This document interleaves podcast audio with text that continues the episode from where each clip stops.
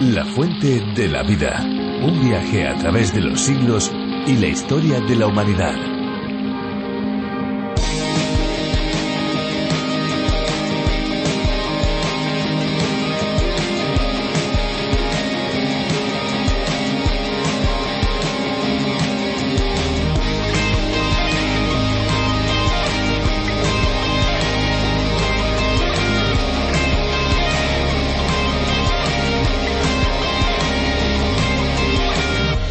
Las grandes masas de agua, mares y océanos conjuntamente con el oxígeno y el nitrógeno del aire son las que mantienen las diferentes formas de vida en la Tierra. La profundidad media de los océanos es aproximadamente de 4.000 metros. En las proximidades de la costa, el fondo marino se puede encontrar a una profundidad de menos de 200 metros.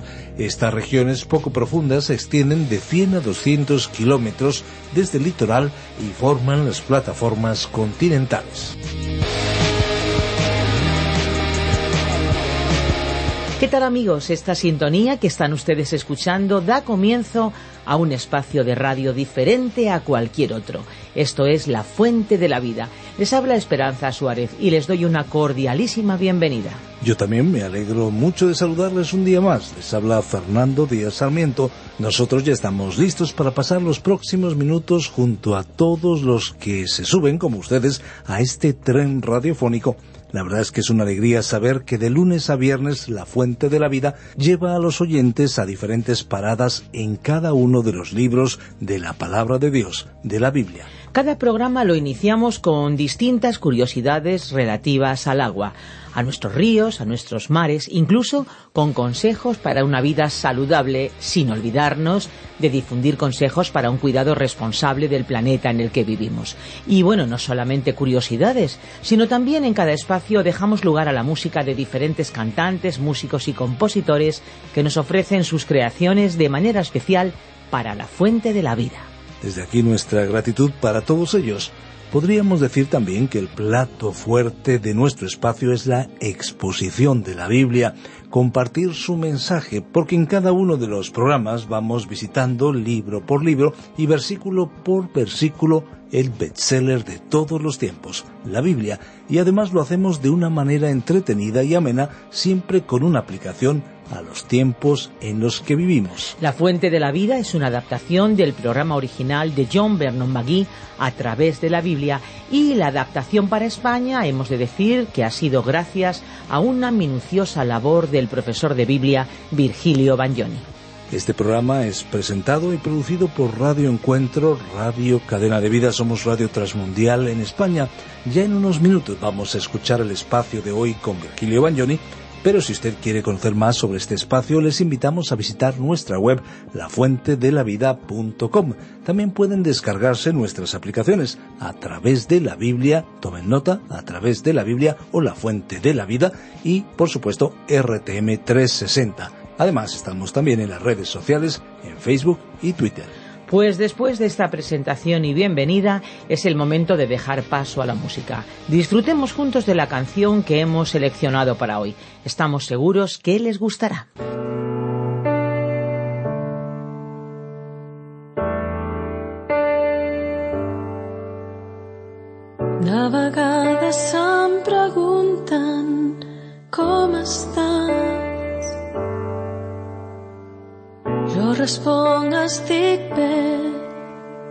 És veritat perquè com puc expressar que quan arriba la nit et trobem tan a falta l'amor que tenim? No morirà mai. T'imagino entre la gent sempre corrent sempre amb la cara somrient. No tornaré a sentir els teus plors.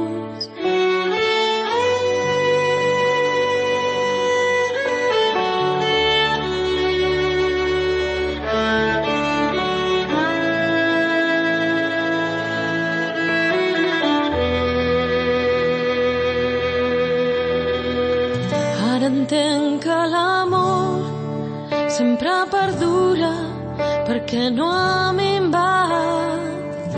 Ja no em fa por el pas del temps, només espero el moment que ens retrobarem.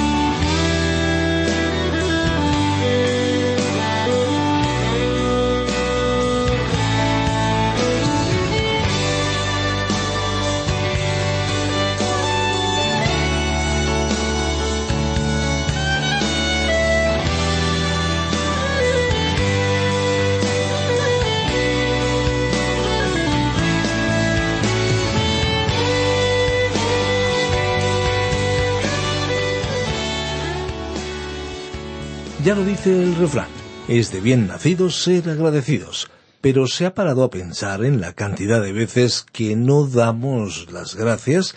Si fuéramos más estrictos, nadie encajaría en este dicho, ¿no creen? Nuestra tendencia natural se aleja mucho de la cortesía y más aún de la profunda gratitud.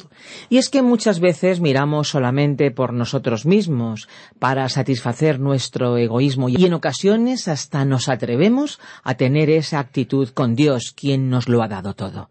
Amigos, en esta ocasión seguimos en el capítulo 11 de Zacarías, donde veremos que Dios, desde luego, no pasa por alto la rebeldía. Dios es Dios y seguirá siendo Dios, pero siempre también nos ofrece su respuesta. Sígalo siempre en nuestro contenido en la Fuente de la Vida.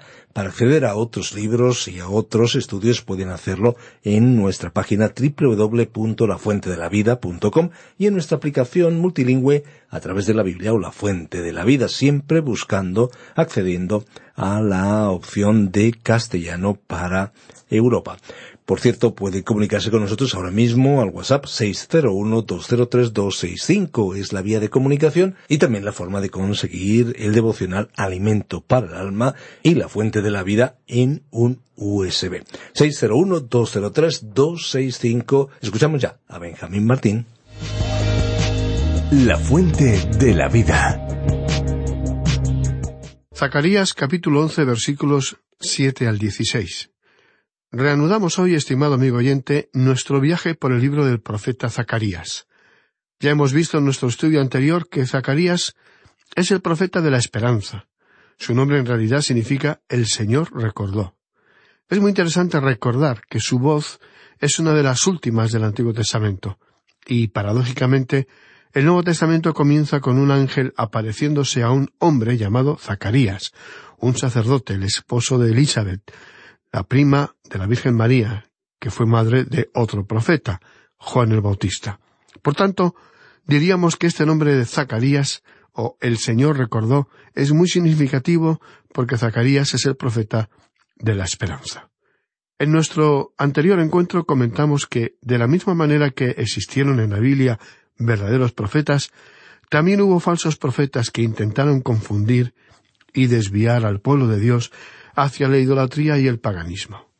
El capítulo once de Zacarías, con el cual comenzamos nuestro estudio en el programa anterior, nos llevó al período del Imperio Romano en el siglo VI antes de Cristo. En el versículo cuatro de este capítulo once dice así Así ha dicho el Señor mi Dios, apacienta las ovejas de la matanza. A partir de este cuarto versículo y hasta el versículo catorce se nos va a presentar la causa de la calamidad escrita en los tres versículos anteriores, del uno al tres, el rechazo del pastor verdadero. Dios usó a Zacarías como un actor que interpretó el papel de un pastor que ilustra al pastor verdadero, Jesucristo, y el rechazo que padeció.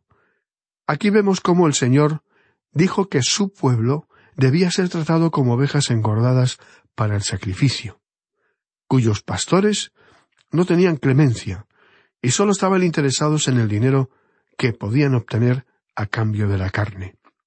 De la misma manera, Dios presentó a sus ovejas para la matanza, sin piedad alguna.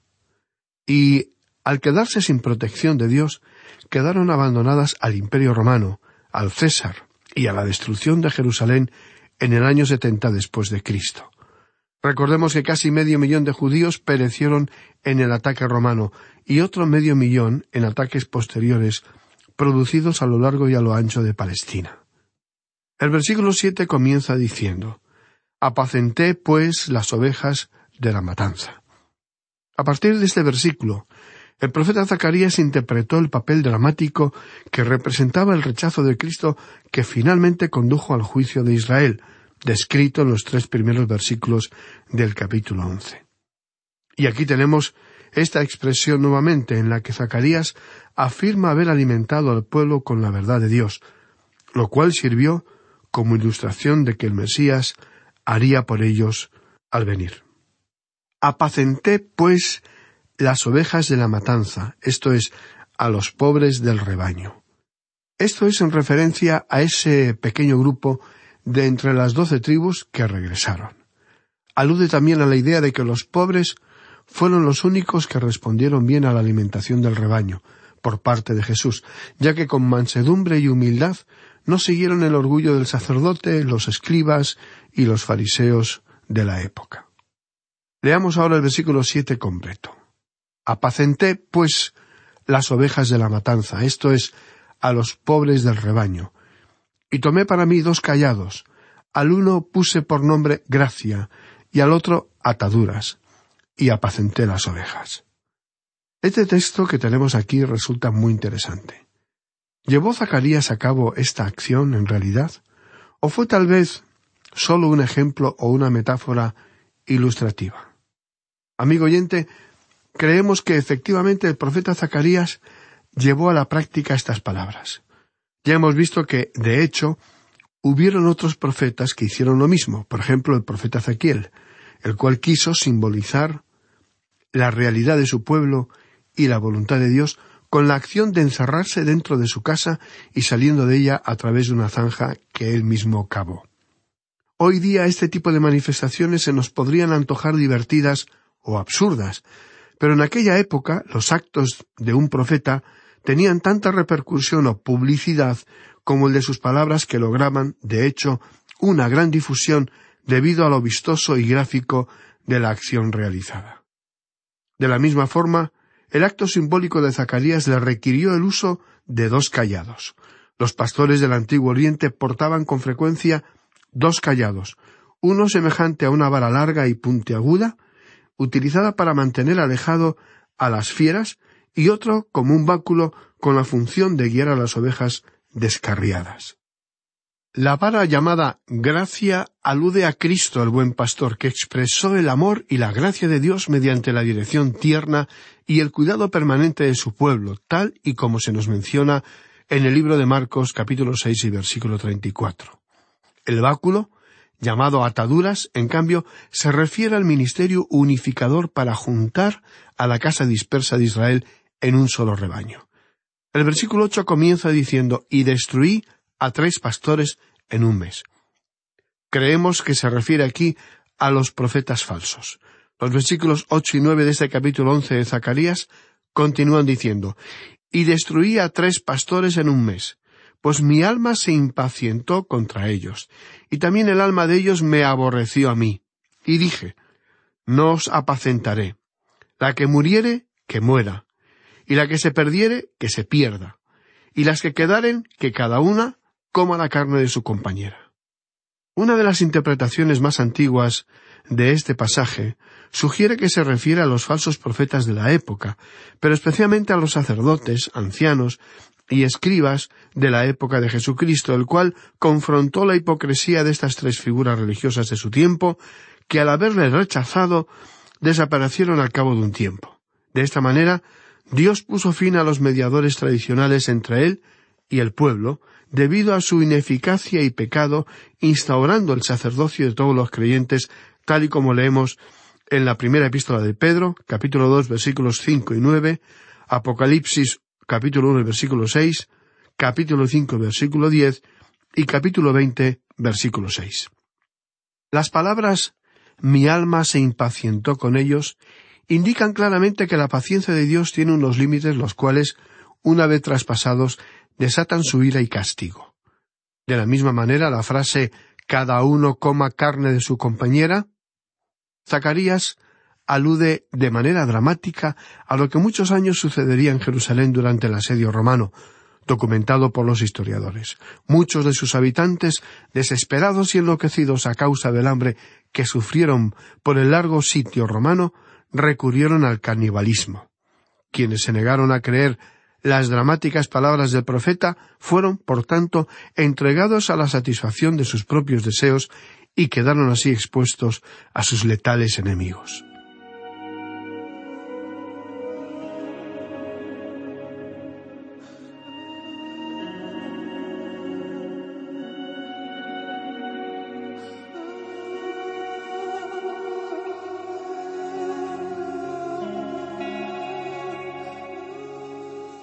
A continuación seguimos leyendo en el versículo 10. Tomé luego mi callado gracia y lo quebré, para romper mi pacto que concerté con todos los pueblos. De esta manera tan visual y expresiva, el profeta Zacarías simbolizó la ruptura de un pacto, del pacto de la gracia. Dios ha hecho el pacto con su pueblo de que Él les iba a bendecir si le obedecían de manera consecuente. Podemos leerlo en el libro de Deuteronomio, capítulo 28, versículos 1 y 14. Dios les iba a proteger de las naciones enemigas que durante toda su existencia le habían perseguido, asediado y atacado.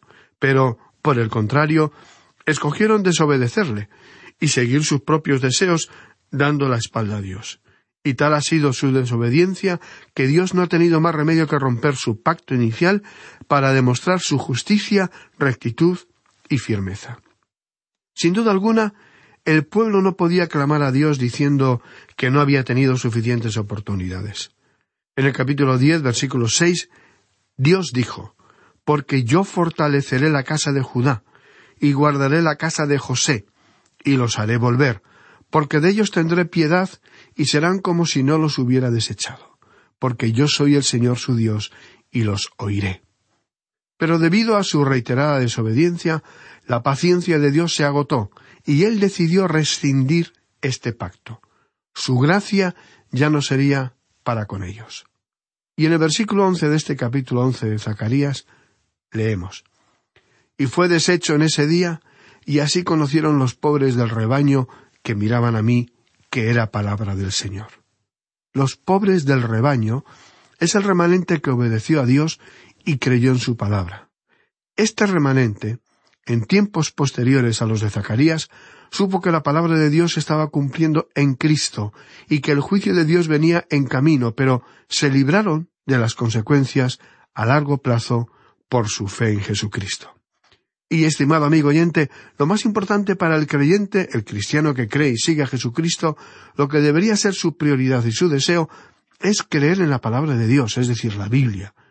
No se trata de creer en un Dios difuso y etéreo, sino en una persona concreta, de carne y hueso, que habitó entre nosotros y murió por nuestras faltas y pecados, Jesús. Veamos ahora lo que él dice aquí en el versículo doce de este capítulo once del libro de Zacarías. Y les dije, si os parece bien, dadme mi salario, y si no, dejadlo. Y pesaron por mi salario treinta piezas de plata. Como vemos, el profeta Zacarías continúa el drama al representar a Jesús en una escena simbólica, en la que pregunta a quiénes vino a pastorear cuán valioso era él para ellos. Y en una respuesta ofensiva e injuriosa, los líderes le ofrecieron treinta monedas de plata que equivalían al precio pagado por un esclavo que había sido corneado por un buey, tal y como narra el libro del Éxodo, capítulo 21 y versículo 32. Y proféticamente, como usted recordará, esta es la cifra exacta que los líderes religiosos pagaron al discípulo de Jesús, a Judas Iscariote, para traicionarle. Así lo narra el Evangelio según Mateo, capítulo 26, en los versículos 14 y 15. Entonces uno de los doce, que se llamaba Judas Iscariote, fue a los principales sacerdotes y les dijo, ¿Qué me queréis dar? Y yo os lo entregaré. Y ellos le asignaron treinta piezas de plata. ¿No le parece un detalle muy interesante, amigo oyente? Los judíos del tiempo de Jesús consideraron que su valor era equivalente al de un esclavo moribundo. Ahora, leamos otro pasaje interesante relacionado con este tema, lo que dice el capítulo 27 de Mateo, versículos nueve y diez. Así se cumplió lo dicho por el profeta Jeremías cuando dijo, y tomaron las treinta piezas de plata, precio del apreciado, según precio puesto por los hijos de Israel, y las dieron para el campo del alfarero, como me ordenó el Señor. Continuando con nuestra lectura en el versículo trece, leemos Y me dijo el Señor Échalo al tesoro, hermoso precio con que me han apreciado. Y tomé las treinta piezas de plata y las eché en la casa del Señor al tesoro. Zacarías recibió instrucciones de llevar a cabo una ilustración dramática en la que se ilustra el rechazo de Cristo lanzando las treinta monedas de plata en el templo. Esto se cumplió literalmente cuando Judas Iscariote, abrumado por el peso de la culpa, regresó para echar en el suelo del templo el dinero manchado con la sangre de Cristo. Los sacerdotes se limitaron a recogerlo y a utilizarlo para comprar un terreno que pertenecía a un alfarero, que es donde posteriormente se ahorcó el propio Judas. Tal y como narra Mateo en su capítulo 27 y versículo 6, los principales sacerdotes dijeron, No es lícito echar las monedas en el tesoro de las ofrendas, porque es precio de sangre. Así es que tomaron ese dinero y lo pusieron en inversión al comprar el campo del alfarero. Y ahí es donde se daba sepultura a los pobres. Llama la atención la expresión utilizada en este versículo que dice hermoso precio con que me han apreciado. Vemos aquí que con sarcasmo doloroso se expresa la respuesta divina al máximo insulto de la humanidad. Leamos ahora lo que dice aquí el versículo catorce de este capítulo once de Zacarías. Quebré luego el otro callado, ataduras, para romper la hermandad entre Judá e Israel. Si la ruptura del primer callado simbolizó el rechazo de los judíos contra su pastor, la ruptura del segundo ejemplifica lo que sucedió después de este rechazo, tan pronto los romanos rompieron sus lazos fraternales del pueblo en Palestina. El gran historiador Josefo escribió que durante la conquista romana las disensiones internas entre el pueblo y sus partidos opositores enfrentaron a judíos contra judíos, de tal manera que se hicieron tanto daño entre sí como el afligido por los romanos en su contra. Seguidamente, en los versículos quince y dieciséis de este capítulo once de Zacarías leemos Y me dijo Jehová el Señor, Toma aún los aperos de un pastor insensato, porque he aquí, yo levanto en la tierra a un pastor que no visitará las perdidas, ni buscará a la pequeña, ni curará a la perniquebrada, ni llevará a la cansada a cuestas, sino que comerá la carne de la gorda y romperá sus pezuñas. El profeta Zacarías continúa su dramática representación de lo que habrá de acontecer. Al ser quitado de en medio el pastor verdadero, el profeta pasa ahora a representar el papel de un pastor necio que corresponde al anticristo. De esta manera el profeta Zacarías salta del primer siglo a los últimos días antes de la segunda venida de Cristo. Vemos aquí que este pastor maligno tenía un callado quebrado o un garrote para golpear a las ovejas a fin de que se sometieran a él. Dios permitió que este pastor se levantara para destruir a las ovejas tercas de Israel que despreciaron al primer pastor. Por esta necia decisión recibirán a un pastor que hará todo lo opuesto a lo que se espera de un pastor, porque traicionará a las ovejas y finalmente las destruirá. Bien, amigo oyente, vamos a detenernos aquí por hoy. Proseguiremos, si Dios lo permite, en nuestro próximo programa. Hasta entonces, continuamos con nuestra intercesión y oración ferviente para que cada uno de nuestros muy estimados oyentes puedan experimentar la paz que solamente puede venir de lo alto, de Dios. Esa paz que nadie puede fabricar ni producir, porque es la paz que produce el saberse totalmente aceptado, totalmente perdonado y totalmente amado por el Creador y Dios de todo el universo, dueño absoluto de cada ser creado, que, a pesar de su grandiosidad eterna e inimaginable, nos individualiza, nos conoce por nombre y al que podemos acudir sencilla y directamente sin más intermediadores que Jesucristo, pues sólo Jesús es el camino, la verdad y la vida, y nadie viene al Padre sino por mí, dijo Jesús en Juan capítulo catorce y verso seis. Muy estimado amigo que nos está escuchando, donde quiera que usted se encuentre, ahora mismo, ahora, puede tener un encuentro personal con un Dios todo amor, que desea intervenir en su vida para darle propósito, significado y trascendencia. Háblele sencillamente con sus propias palabras y dígale lo que hay en lo más profundo de su corazón, y sabe, Él le escuchará y le responderá. Y si tiene preguntas o dudas, por favor, póngase en contacto con nosotros. Deseamos ponernos a su disposición para compartir con usted lo que Dios ha hecho en nuestras vidas y desea hacer también en la suya. Que Dios le bendiga.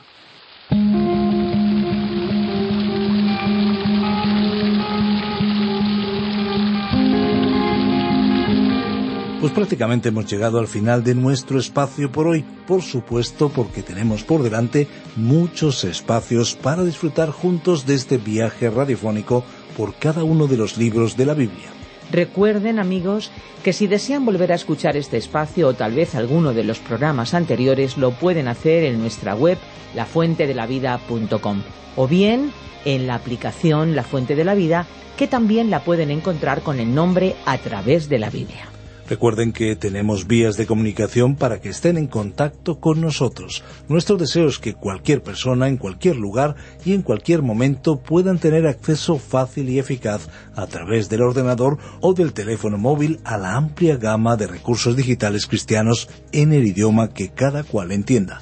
Es importante entender el idioma, desde luego, pero sobre todo nosotros queremos utilizar el idioma del corazón, ese que cualquier ser humano entiende. Así que muchas gracias por haber permanecido a nuestro lado. Y no se olviden de nuestros teléfonos. El WhatsApp es el 601 20 32 65 y el fijo el 91 422 05 24.